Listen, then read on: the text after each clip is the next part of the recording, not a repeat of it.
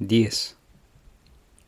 De estos dos poderes, la fuerza externa y cambiante se denomina conciencia o mente objetiva, que se relaciona con objetos externos. La fuerza interior es la llamada subconsciencia o mente subjetiva, que actúa en el plano mental y controla y regula todas las funciones que hacen posible la vida física. 11.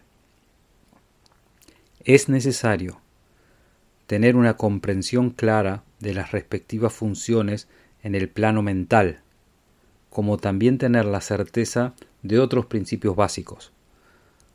Operando y percibiendo a través de los cinco sentidos físicos, la conciencia actúa dependiendo de las impresiones y de los objetos externos. Sigue mi podcast y te daré la llave que abrirá todas las puertas del éxito.